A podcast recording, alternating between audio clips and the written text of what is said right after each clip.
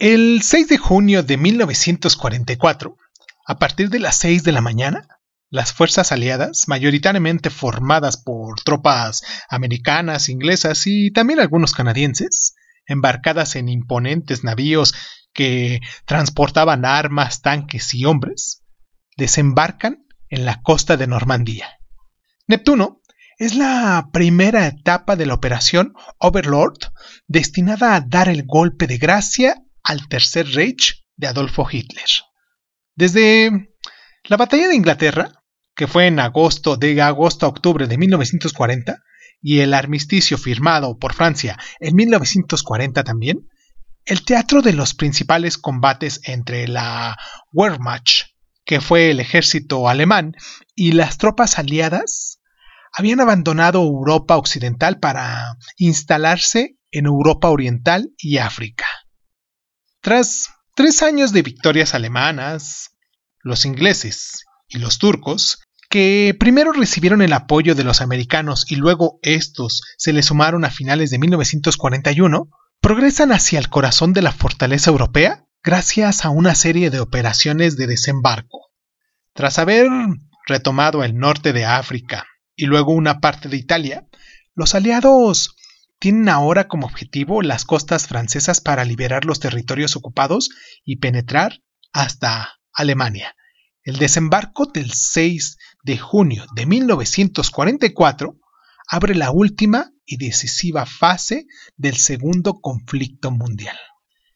Hoy aquí en Crónica Lunares hablaremos del desembarco de Normandía, el día de yo soy Irving Sun, esto es Crónica Lunares. Ah, y recuerden que siendo 16 de junio del año del Señor del 2022, también conmemoramos el guapango de Moncayo que le vamos a poner a continuación, claro, después de nuestra introducción. Y vamos a estar poniendo pequeños fragmentos de esta sinfonía, porque, como se dice, realmente esta obra maestra fue hecha para una sinfónica y pues qué tal si comenzamos. Ya después de tanto rollo, comenzamos. Cierra los ojos, cierra los ojos, cierra los ojos, Si escuchas que alguien se acerca, no temas. Todo estará bien.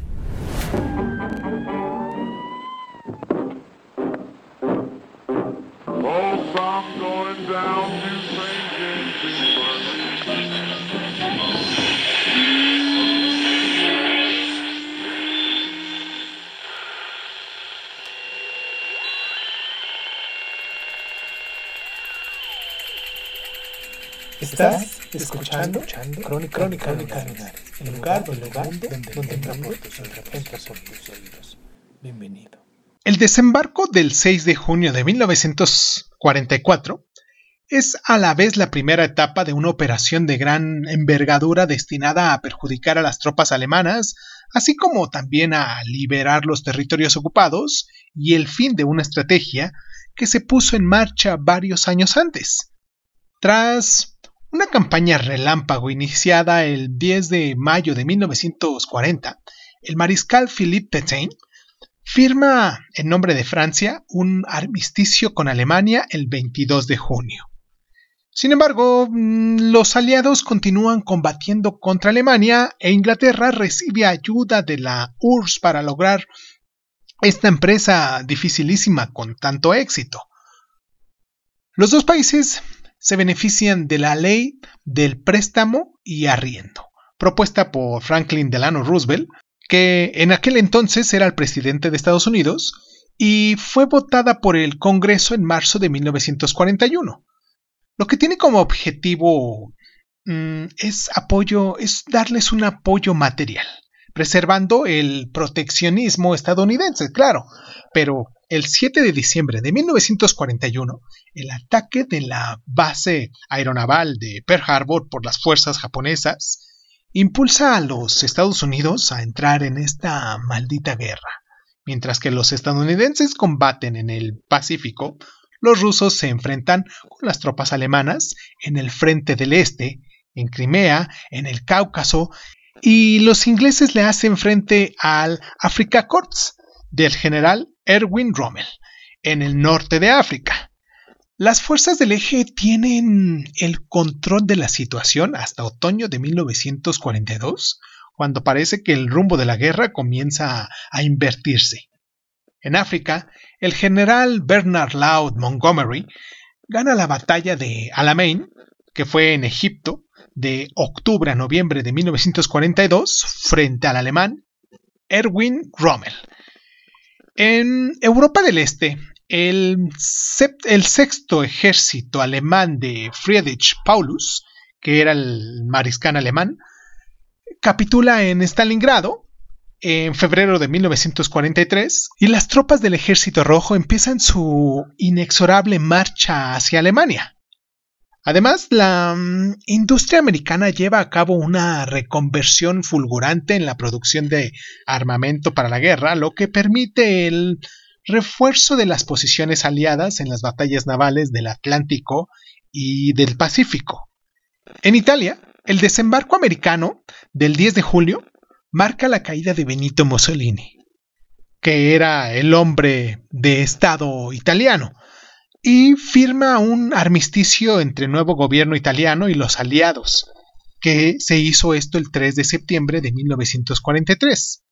A pesar de estos golpes, el poder de resistencia del ejército alemán mantiene el conflicto en una tensión extrema y el resultado se mantiene un tanto incierto. Los dirigentes de los países aliados cada vez más tienen una prisa por encontrar una estrategia decisiva en la conferencia de Teherán, que se dio de noviembre a diciembre de 1943, donde se establecen las bases de la operación Overlord. Desde finales de 1942, ingleses, americanos y rusos se ponen de acuerdo sobre la necesidad de multiplicar los frentes para contrarrestar los objetivos de Adolfo Hitler con la intención de debilitar la Wehrmacht y descargar al ejército rojo de la presión alemana en el frente este. Aunque Winston Leonard Spencer Churchill, con el nombre completo, primer ministro inglés, desea privilegiar a los Balcanes y el norte de África donde se encuentran sus propios intereses estratégicos, claro, entre ellos el Canal de Suez, acepta una intervención en Europa Occidental como gesto de buena voluntad hacia sus aliados americanos y rusos. El 19 de junio de 1942 se produce un primer desembarco en Dieppe, Francia. La operación Jubilé la llevan a cabo principalmente las tropas canadienses que pierden cerca de un cuarto de hombres y terminan con una derrota para estos aliados. No obstante, se mantiene la estrategia que consiste en hostigar a la Wehrmacht en distintos puntos de ese conflicto. El 8 de noviembre de 1942, tropas angloamericanas, con el apoyo de Insuti de la resistencia francesa, desembarcan en Marruecos y en Argelia, que fueron las tierras francesas defendidas por los ejércitos de Vichy y del Tercer Reich. Y la operación Torch permite que los aliados se adentren en el norte de África y que derroten a las tropas de Erwin Rommel. Dos meses después, Winston Churchill y Franklin Roosevelt se ponen de acuerdo para realizar nuevos desembarcos. Primero en Europa Occidental esta vez, durante la conferencia de Casablanca que se dio del 13 al 24 de enero de 1943, donde Joseph Stalin, que era el hombre del Estado soviético, el, presidente del de, Estado soviético, que se encontraba ausente, y el primer objetivo es Sicilia, con la Italia de Benito Mussolini en el punto de mira. Desde entonces, el 10 de julio de 1943, la operación Hushki abre la campaña de Italia, finalizada con el armisticio de Cassiville, firmado entre los italianos y los aliados el 3 de septiembre del año siguiente. Sin embargo, esto no comporta que los alemanes se vayan continúan defendiendo ese territorio italiano, repeliendo a los aliados sin cesar hasta el fin del conflicto. Para vencer a la Wehrmacht, ahora conviene derrotar la fortaleza europea cuyo principal defensa es la muralla del Atlántico. La operación Overlord, que incluye en esta vasta estrategia de desembarcos y penetración en puntos claves de territorios africanos, en primer momento, y europeos, que fue enseguida, a continuación, y tras cuatro años de conflicto, ahora ya no es cuestión de lanzar pequeños ataques contra el ejército alemán para debilitarlo, sino pasar a un ataque frontal. El primero de julio, la radio británica BBC infunde el primer mensaje de lanzamiento de la operación Overlord destinado a la resistencia francesa para advertir la inminencia del ataque. Se trata de los primeros versos, y dicen así. Los largos sollozos de los violines de otoño hieren mi corazón con una monótona languidez. Del famoso poeta Paul Belair, titulado Canción de Otoño.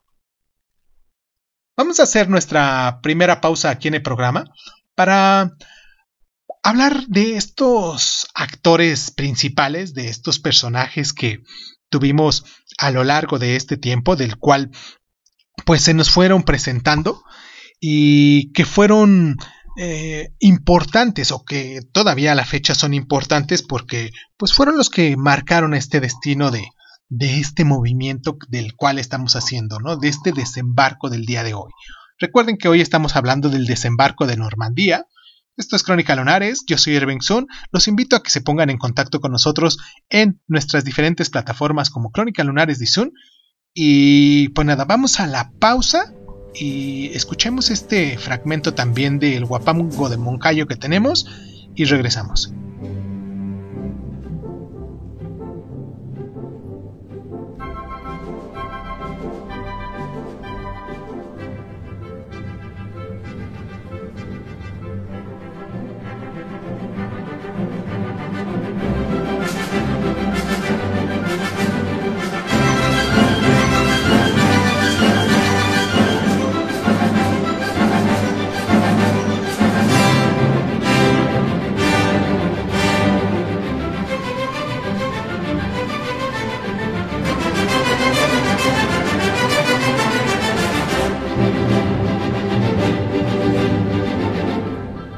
Hablemos de nuestros protagonistas de nuestra historia, estos actores principales. Dwight David Eisenhower, que fue general americano. Fue nacido el 14 de junio de 1890. Como dijimos, es originario de Texas, crece en un seno de una familia muy modesta y en 1911 entra en la Academia Militar de West Point. Durante la Primera Guerra Mundial, sirve a los centros de entrenamiento de los ataques de asalto. George Marshall se da cuenta de su talento y lo llama al Estado Mayor de Washington en diciembre de 1941. Justo después del ataque de la base americana de Pearl Harbor por parte de los japoneses, rápidamente se convierte en jefe adjunto de la selección de proyectos de operaciones que se les encarga de la elaboración de las operaciones de las operaciones militares que aspiran a derrotar a las tropas alemanas y a reconquistar Europa.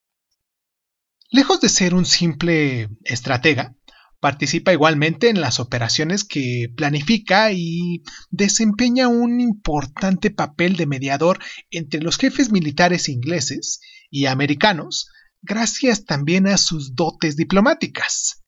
Dirige el desembarco en el norte de África en noviembre de 1942, después los de Sicilia e Italia en mayo, de mayo a septiembre de 1943, y a finales de noviembre de 1943 también deja el Mediterráneo para instalarse en Londres como jefe de las fuerzas aliadas en Europa. A la cabeza del Shaef participa en la elaboración del Plan Overlord y en particular en el desembarco propiamente dicho.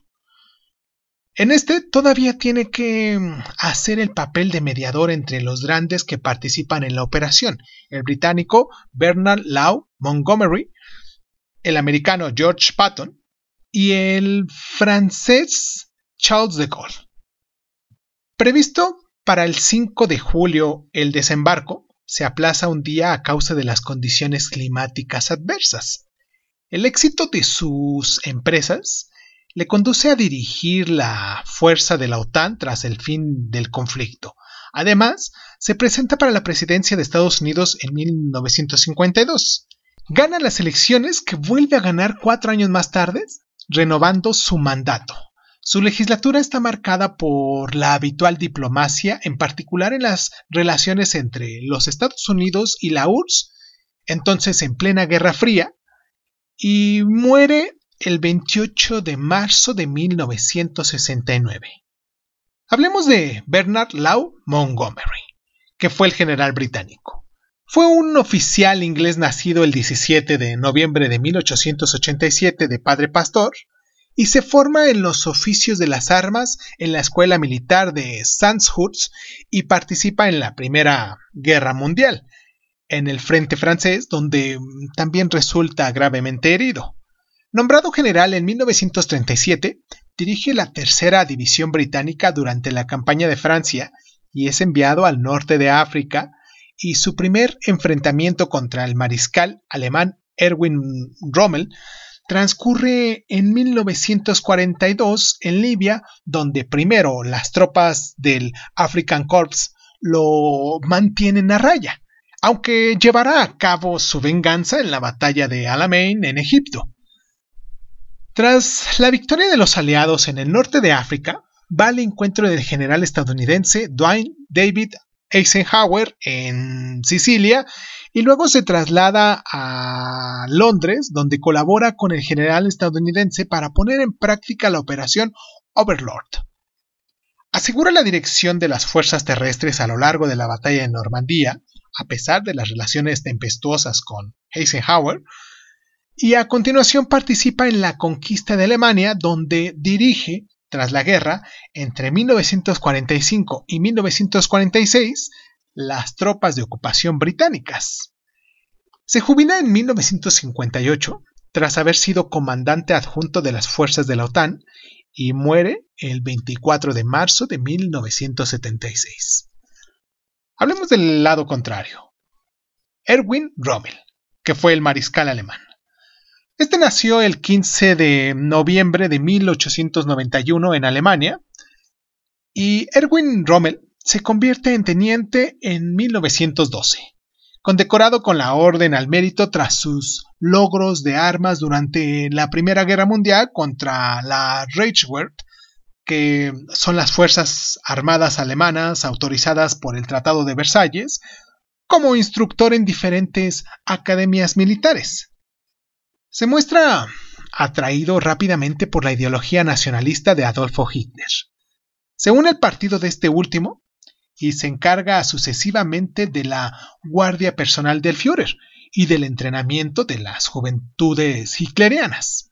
Luego es nombrado general por el canciller en agosto de 1939 y sigue a este último en la campaña de Polonia de septiembre a octubre de 1939, antes de que lo pongan a la cabeza de la octava Pandervision, división blindada. Entra el primero en Francia, atravesando el río Mosa con sus ataques e iniciando la carrera hacia la Mancha. En febrero de 1941, lo nombran comandante del Afrikops y logra victorias decisivas sobre las tropas inglesas que hacen que se gane el nombre del zorro del desierto y el grado de mariscal también. Adolfo Hitler le llama antes de la victoria aliada en el norte de África y dirige las fuerzas alemanas en Italia antes de encargarse de una misión de introspección en la muralla del Atlántico en otoño de 1943. En enero, toma el mando del grupo de los ejércitos B, que comprenden todas las fuerzas alemanas basadas entre los Países Bajos y el Loira, cuya misión consiste en proteger las costas de la Mancha, Consciente de la inminencia de una operación angloamericana en este territorio, refuerza las defensas de la muralla del Atlántico instalando nuevas baterías y de minas en las playas, inundando las llanuras y erigiendo bosques de estacas en la parte trasera de las costas. El 6 de junio de 1944, Convencido de que el mal tiempo impedirá cualquier tentativa de desembarco, se va a Alemania y durante la fiesta de cumpleaños de su mujer recibe el mensaje que le informa de la llegada de las nuevas tropas aliadas. Rápidamente vuelve a Francia, donde es incapaz de contener la progresión de los aliados y convencido ya de que otros oficiales alemanes de que el Tercer Reich no tiene posibilidades de ganar la guerra y de que hay que negociar la paz, participa en la preparación del complot contra Adolfo Hitler que se opone a toda rendición. Este último hace que lo detengan por traición, pero Mm, renuncia a causa de su gran popularidad. Sin embargo, le ordena que se envenene y Erwin Rommel acepta hacerlo. Muere el 14 de octubre de 1944 cerca de Ulm y se le hace un funeral de Estado para que el complot quede en secreto. Hablemos del mariscal alemán Gerd von Rundstedt, Nació el 12 de diciembre de 1875 y toma parte en la Primera Guerra Mundial y tras el conflicto, tras el final de este conflicto, continúa su carrera militar en la Reichswehr. En un primer momento en una división de caballería, luego en la tercera división de Berlín, contrario a la socialdemocracia, no es más favorable al nacionalismo de Adolfo Hitler. Se retira en 1938, pero lo vuelven a llamar a filas un año más tarde cuando Alemania entra en guerra. Inicialmente a la cabeza del grupo de ejércitos del sur que participa en la campaña de Polonia, luego es nombrado en diciembre de 1939 comandante del grupo de ejércitos A encargado de la Compañía de Francia. Gracias a los planes de invasión de Francia, elaborados con su adjunto Erich von Manstein, que fue también um, mariscal alemán, gana la victoria que conduce la capitulación francesa en julio de 1940.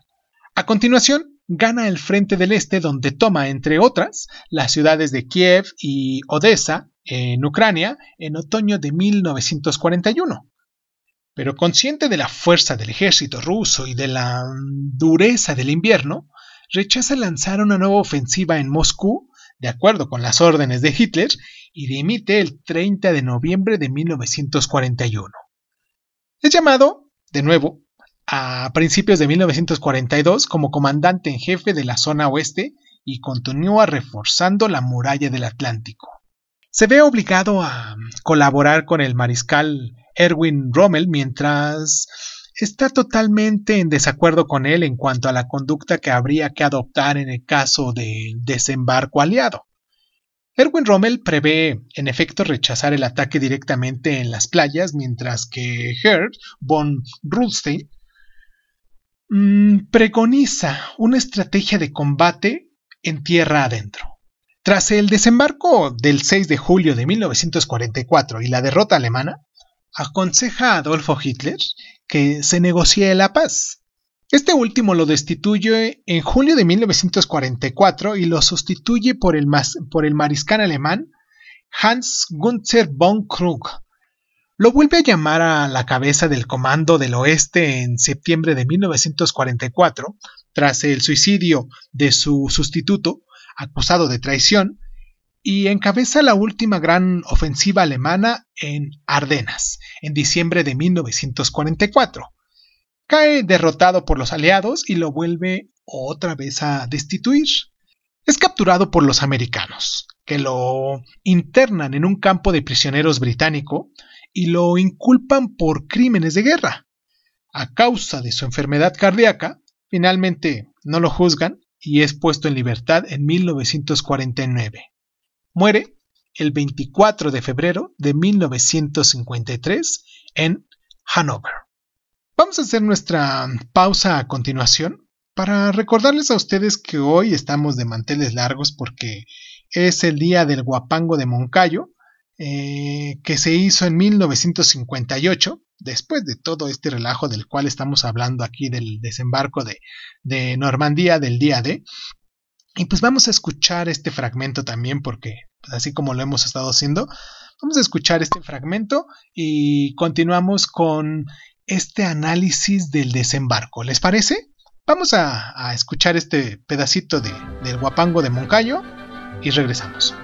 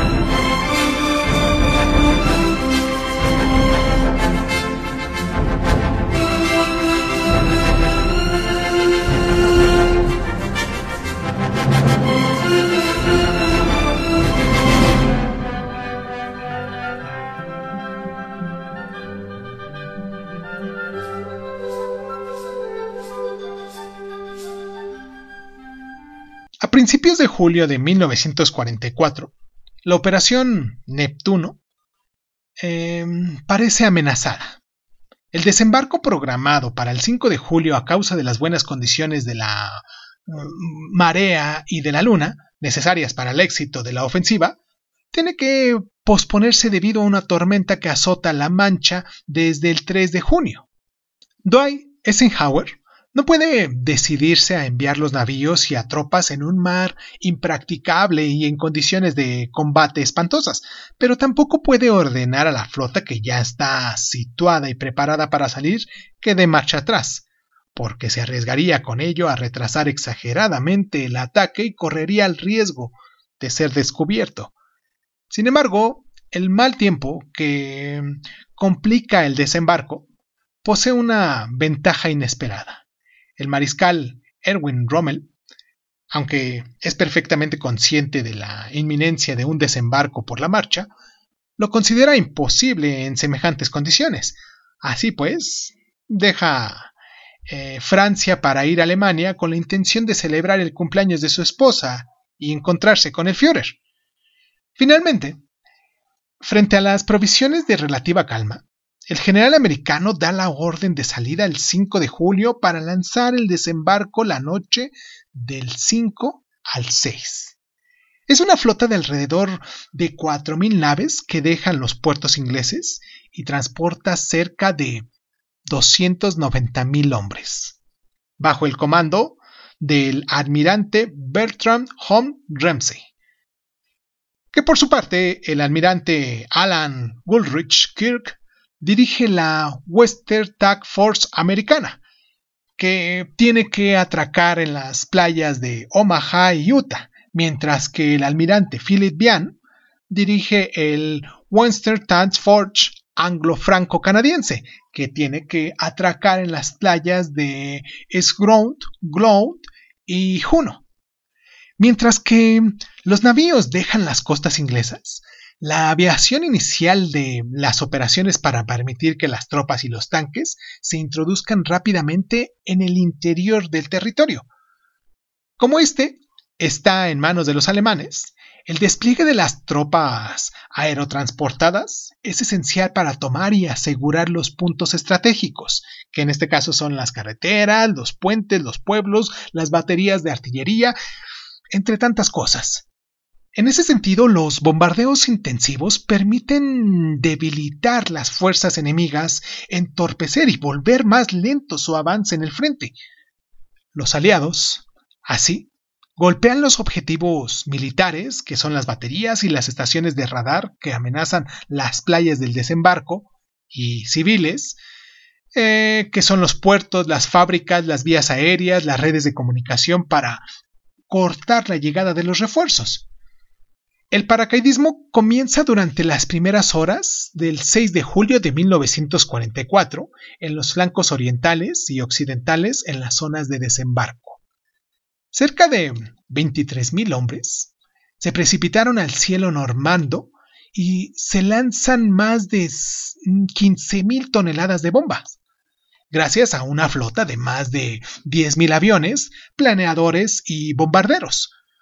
Cuando pasan 20 minutos de la medianoche, el puente de Benoville, en el canal del Caen, indispensable para las salidas de las tropas anglo-canadienses de la playa de Snorth, es tomado por los paracaidistas británicos y recibirán el nombre de Pegasus Bright en su honor, ya que su emblema es el caballo alado Pegaso. Aunque estos últimos realizan proezas tomando puentes y carreteras con rapidez y eficacia, muchos pierden la vida durante esos combates, pero también porque quedan atrapados en las instalaciones de Erwin Rommel.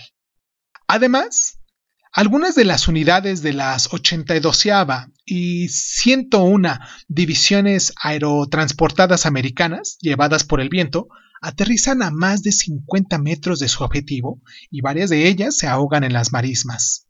Esta dispersión de hombres por todas partes en Contentín y Calvados contribuye a crear difusión en el Estado Mayor alemán.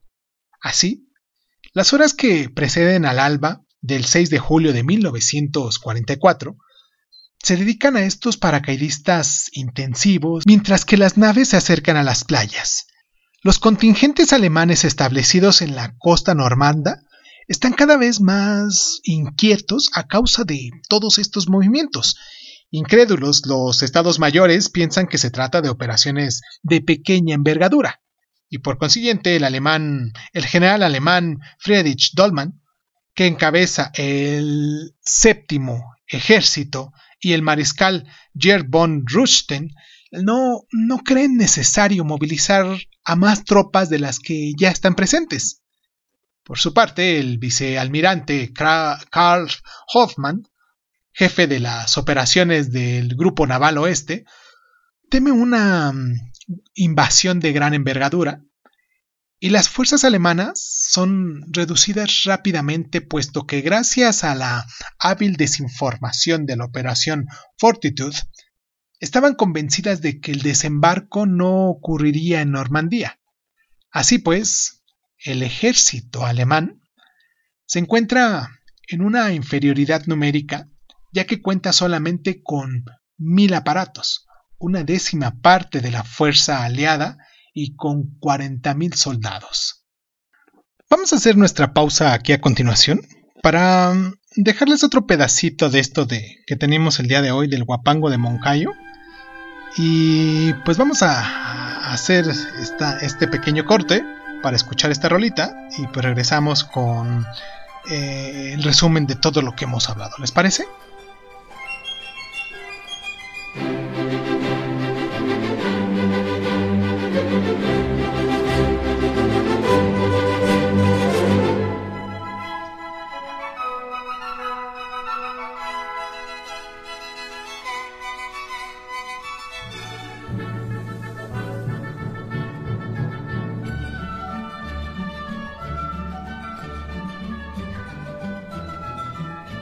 Hacia las 6.30 horas de la mañana, las tropas americanas desembarcan en la playa de Utah y de Omaha, respaldadas entre otros por tanques anfibios, pero la mayoría de ellos naufraga a, causa de un mar demasiado agitado. Una hora después, las tropas británicas atracan en las playas de Gold, Juno y Sword. Durante toda esa mañana, hombres y máquinas se suceden en las playas normandas bajo los tiros de tantas, tantas mm, baterías que existen ahí.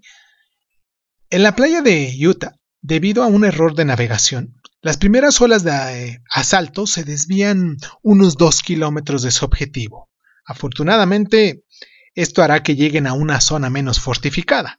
A pesar del terreno minado y de los tiros de batería de Crisbeck y de Acerville, el desembarco en la playa de Utah transcurre según lo tenían previsto y las pérdidas no superan los 200 hombres, muertos, heridos y desaparecidos. En la Point du Hoc, la misión de los 25 Rangers, que son las fuerzas especiales del ejército de tierra estadounidense, de destruir la batería que domina las playas, acaba con la vida de 135 de ellos, pese a que los cañones alemanes se habían retirado desde el mes de abril. En la playa de Gold Beach, los bombarderos que destruyen las dos baterías de Montferry y de Marefontaine permiten el desembarco y la progresión de unos 25.000 hombres de las divisiones británicas. Ya a final del día, los ingleses que pierden a más de 400 soldados enlazan con las tropas canadienses de la playa de Juno Beach. Estos últimos tuvieron un día mucho más difícil que sus aliados, habremos que reconocer. Las malas condiciones climáticas hacen que la navegación sea problemática y los arrecifes disimulados por el oleaje causan grandes pérdidas desde el desembarque de las chalanas. Una vez en la playa, la marea cubre igualmente todas las minas, lo que hace que sean difíciles de detectar. De los 21.000 canadienses que llegan a Juno Beach, más de mil pierden la vida y casi los mismos resultan heridos y desaparecidos. Aunque pudieron ensalzar con las tropas de Gold Beach, un corredor todavía en manos de los alemanes les impide poder conectarlas con las tropas británicas de la Sword Beach. Pero la mayor dificultad las encuentra en la primera y la decimonovena división, de Infantería de los Estados Unidos de Omaha Beach, que pocos meses después recibirá el sobrenombre de Bloody Beach, la playa sangrienta, como muchos hemos visto las imágenes. Los bombardeos preventivos no logran superar las fortificaciones alemanas del lugar y la playa está sembrada de minas y los efectivos del cuerpo tienen muchas dificultades para limpiarlas. Además, la violencia del mar causa la pérdida de la mayoría de los tanques anfibios. A todo esto se le puede añadir el hecho de que esa mañana hay una fuerte presencia del ejército alemán en el lugar para realizar ejercicios. La marea creciente hace que el arenal, lleno de cadáveres y de carcasas de artefactos, se encoja cada vez más, a veces los americanos necesitan varias horas para progresar en el interior del territorio. El balance es trágico. Se estima que las pérdidas para los estadounidenses fueron de más de 2.000 hombres, muertos, heridos y desaparecidos. En el mar, los navíos de la guerra también tienen que enfrentarse a las minas y algunos bombardeos de la Luftwaffe, que es la eh, aviación alemana, una vez que llega la noche. Una vez que llegan a las playas, los aliados deben ahora ganar la tierra y tomar las ciudades y pueblos a esos alemanes que todavía están ahí. Los primeros municipios liberados son Saint-Marie-Anglia, luego Outreham y Arromanches-les-Bains. En la tercera división británica, acompañada por los comandos franceses dirigidos por Philippe Kiefer, y desembarcada en Snowbridge, tienen la dura tarea de derrotar a las defensas alemanas y retomar la ciudad de Caen, bombardeada tres veces durante el día. Pero ese arrebato alemán impide su toma. Tras una fase de incredulidad que retrasa su intervención, el Estado Mayor alemán moviliza sus fuerzas blindadas a partir de las 8 de la mañana, Desplazar estas pesadas divisiones lleva tiempo, por lo que no son operativas hasta el comienzo de la tarde. Eh, aunque esto beneficia enormemente a los aliados, la llegada de un contingente de la 21 eh, División Panzer Division delante de Caen destruye la esperanza de los británicos de tomar la ciudad antes de la noche. De hecho, hasta el 20 de julio no la recuperarán, tras Seis semanas de violentos combates que causan graves daños a una ciudad medieval. Mientras tanto, el mariscal Edwin Rommel, que en ese momento está en Alemania, se entera de la catastrófica situación. Se va del país inmediatamente, incluso sin haber visto a Adolfo Hitler, y vuelve a Francia, furioso ante la falta de capacidad de reacción de Gerd von y teniendo la prueba de que había sido necesario conservar divisiones blindadas en las costas y no más atrás, eh, no se muestra demasiado optimista respecto al desenlace de los acontecimientos, a pesar de las exhortaciones del Führer para que resistan al asalto de los aliados.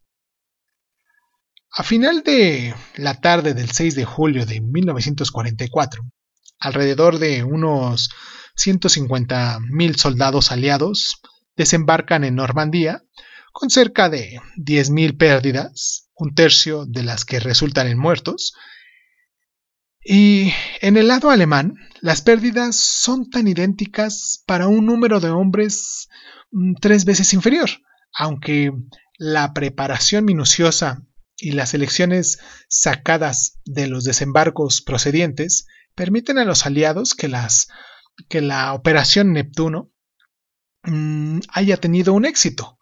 También logran alcanzar las costas normandas gracias a los errores del dispositivo alemán. Los submarinos alemanes, todavía mal equipados, son muy fáciles de detectar, lo que les facilitó su destrucción antes de que causen demasiados daños a la flota angloamericana. El desacuerdo entre Erwin Rommel y Gerd von Rudstein sobre la posición de las divisiones blindadas entra también para muchos en la falta de la capacidad de reacción del Wehrmacht. Finalmente, los oficiales alemanes están convencidos en todo momento de que el desembarco en Normandía es solamente una operación de distracción para encerrar una operación de mayor envergadura, lo que hace que su reacción sea vacilante por miedo a dejar desprotegido otro lugar más estratégico. Vamos a hacer nuestra pausa para hablarles a continuación de estas repercusiones que hubo por el desembarco. Vamos a la pausa, vamos a dejarles aquí este espacio, que si no es promocional, espero que en un futuro pudiese ser promocional, eh, para escuchar esta parte de el guapango, guapango de Moncayo y regresamos.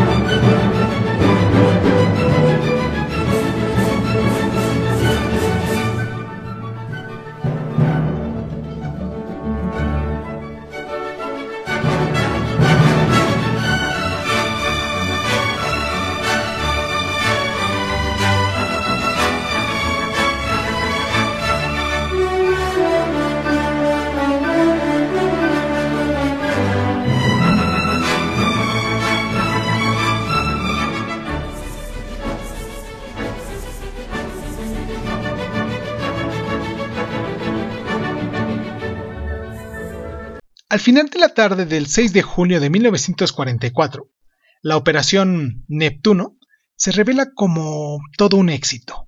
Las pérdidas humanas son más débiles de lo que habían estimado los mejores previsores, incluso a pesar del fracaso de la toma de Caen. Pero no se trata más que de la primera etapa de la operación Overlord, cuyo objetivo final es la rendición del enemigo alemán y el fin de la guerra.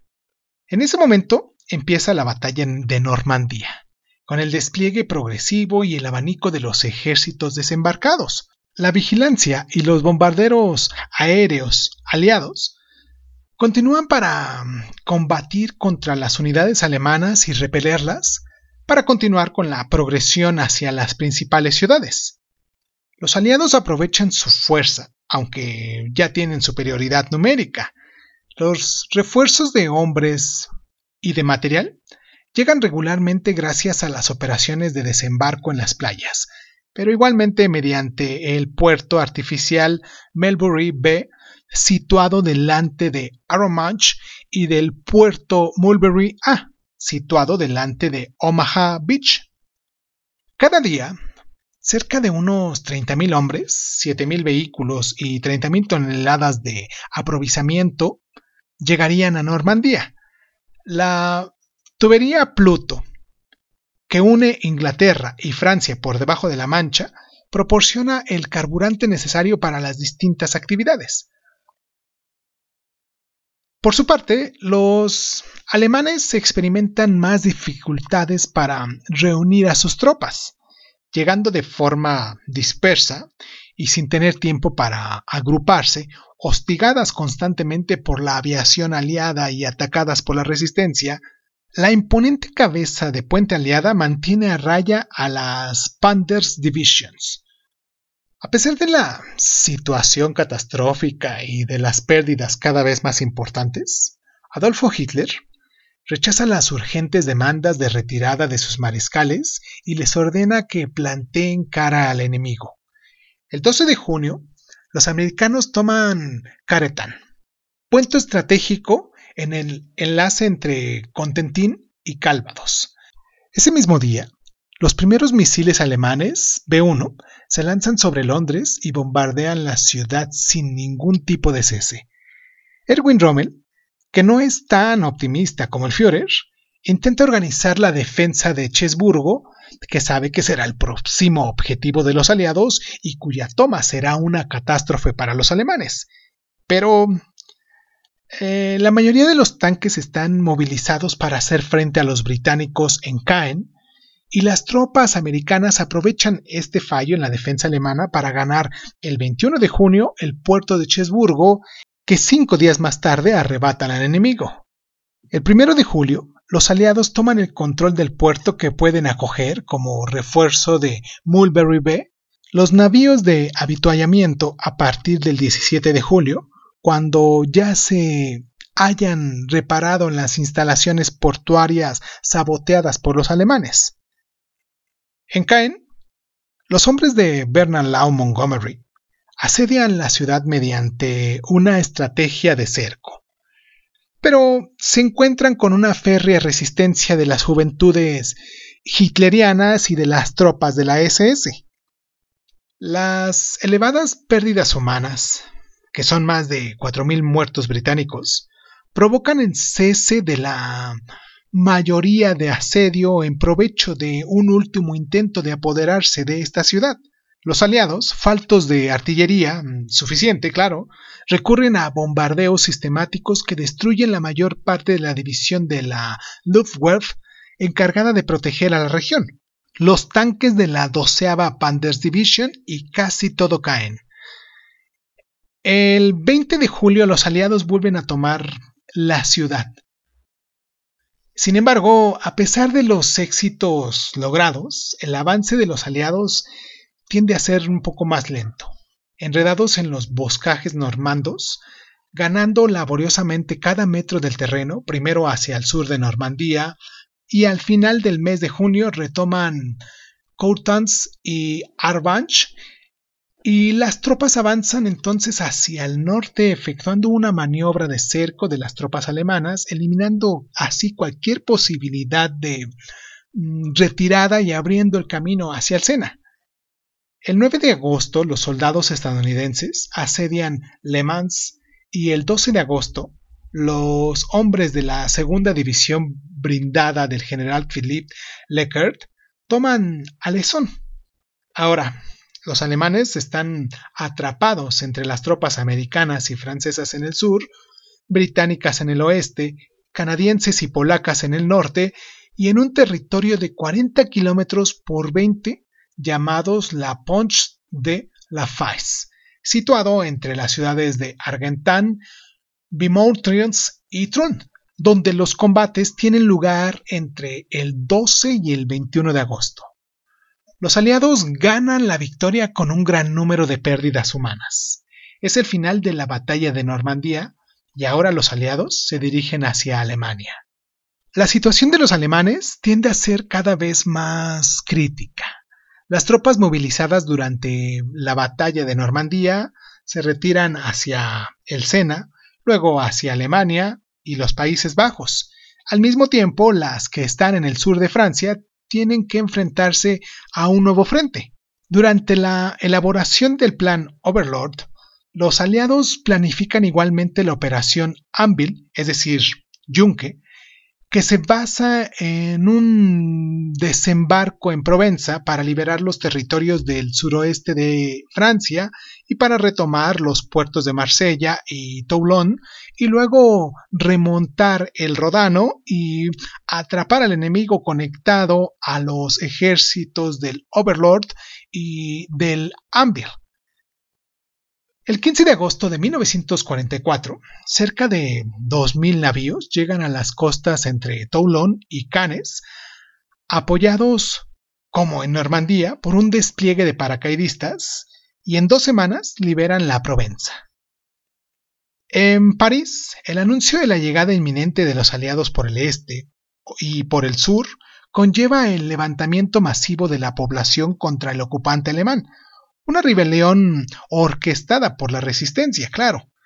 Esta, que se encuentra en una situación peligrosa, hace un llamamiento a las tropas aliadas, que sin embargo no tienen previsto pasar por París. El general Philippe Leclerc, apoyado por Charles de Gaulle, pero sin el aval de sus superiores americanos, decide ir a la capital y la segunda división blindada entra en la ciudad el 24 de agosto de 1944 y al día siguiente se le une la cuarta división de infantería de los Estados Unidos, enviada como refuerzo por Eisenhower, y finalmente París es liberado.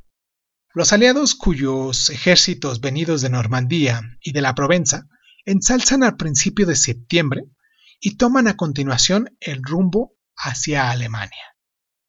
Vamos a hacer nuestra siguiente pausa porque en esta ocasión tenemos muchas, muchas pausas. Y ahora sí, nos metemos de llano, nos metemos de llano y de lleno, porque estamos hablando de todo un llano que se presentó, nada más estoy imaginando la situación que se da o que se dio en ese momento, todo el ataque, toda la desesperación, todo, ah, todo ese ruido, todo ese griterío, todo ese sufrimiento que se presentó, y me quedo así como que, wow, fue una batalla... Mm, ay, fue una de las batallas más, más difíciles. Pero bueno, vamos a hacer nuestra pausa y continuamos ya para hacer nuestro, nuestro resumen de hechos. ¿Les parece? Este, este, esta cronología de hechos que hacemos aquí en los programas. Vamos a la pausa y regresamos con esto.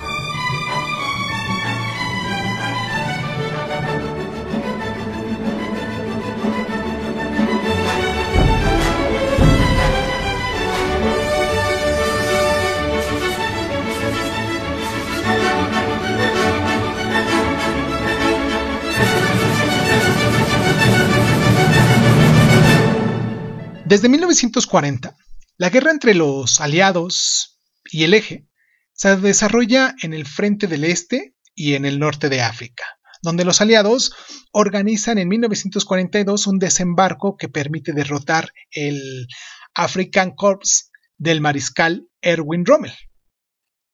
En 1943, en la conferencia de Teherán, los tres grandes, Gran Bretaña, eh, los Estados Unidos y la URSS, acuerdan un plan de gran envergadura llamado la Operación Overlord, con el objetivo de derrotar definitivamente a Alemania en Europa. La primera etapa es un desembarco en las playas de Normandía, previsto para junio de 1944. El 5 de junio, la operación Neptuno, acuérdense bien de estas operaciones, ¿eh? dirigida por el general Dwight Eisenhower, se pospone a causa del mal tiempo, pero para el 6 de junio, justo después de la medianoche, empieza el despliegue aéreo y los lanzamientos de paracaidistas de las fuerzas aliadas. A las 6.30 horas de la mañana, los primeros ataques y las primeras tropas aliadas desembarcan en las playas de Normandía. 150.000 soldados aliados logran desembarcar entre los que se cuentan 10.000 pérdidas. A continuación, los aliados retoman las ciudades y pueblos ocupados por el enemigo y primero son liberados los municipios de Saint-Merger-en-Gries, Outrenhamt y Arromanches-les-Bains. La tercera división británica tiene la dura tarea de liberar Caen. No obstante, debido a la violenta reacción alemana, las tropas aliadas no lo consiguen hasta el 20 de julio. El ejército alemán se ve ahora acorralado entre las tropas francoamericanas en el sur, británicas en el oeste y canadienses y polacas en el norte. En agosto de 1944 se termina la batalla de Normandía que abre el camino hacia la Alemania para los aliados.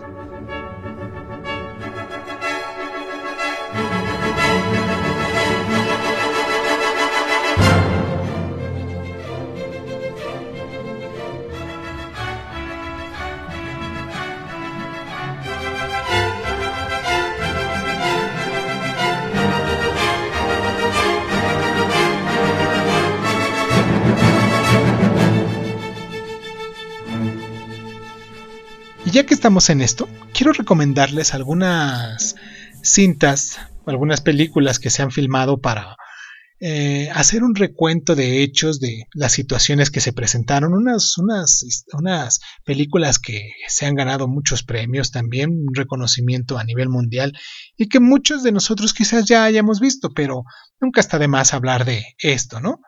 Hay una película que se llama El día más largo, que es dirigida por Ken Annalise, por Andrew Martin y Daryl Zanuck, con John Wayne, Henry Fonda y Richard Bulton.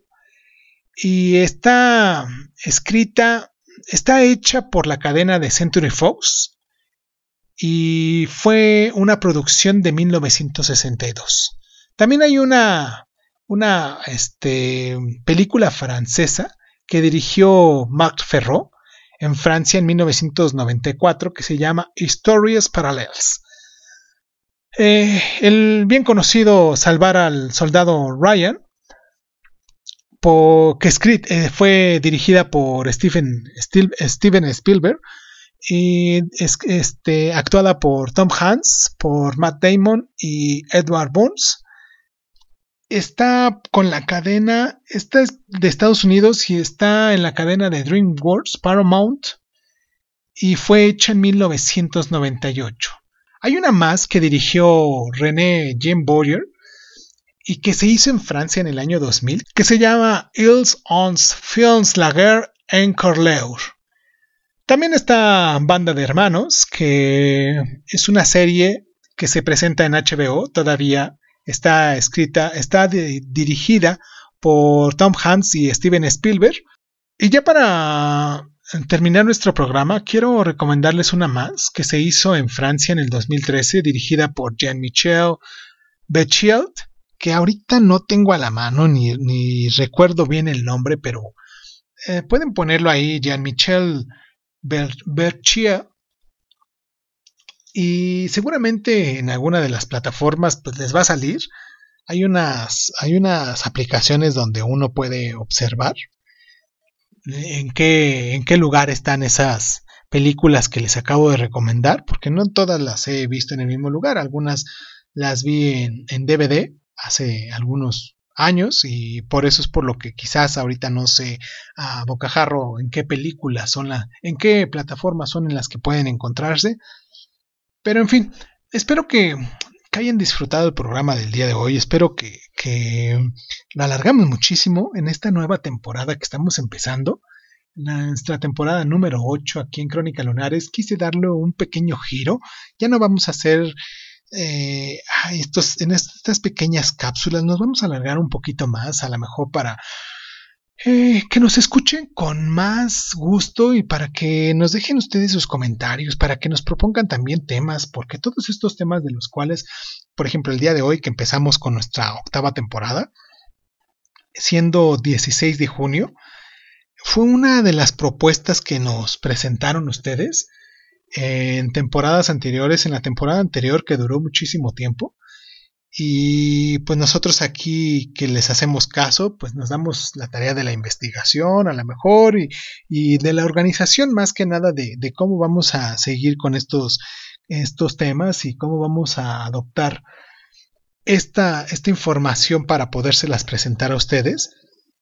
Y pues espero que nos escuchen también en los diferentes programas que tenemos a lo largo de la semana, hoy siendo Loving Dice, 16 de julio damos por iniciada, por inaugurada nuestra temporada número 8. Espero que les guste, díganos y déjenos en los comentarios ustedes qué tanto me equivoqué, qué tanto de esta información se puede complementar.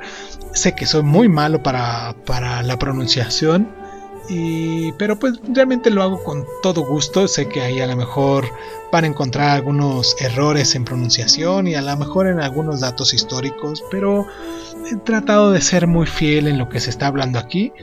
Y pues nada, yo soy Irving Sun, esto es Crónica Lunares y nos dejamos para finalizar con esta parte que nos falta del guapango de Moncayo.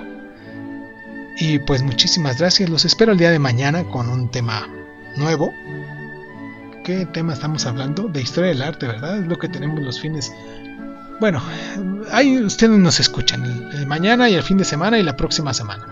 Y pues la próxima semana tenemos preparado también un tema así un poquito más largo, hablando sobre historia pues ya sabrán ustedes si nos escuchan la próxima semana, si nos escuchan esta semana, si nos recomiendan, si nos comparten, si lo que ustedes quieran hacer con este programa que es su programa.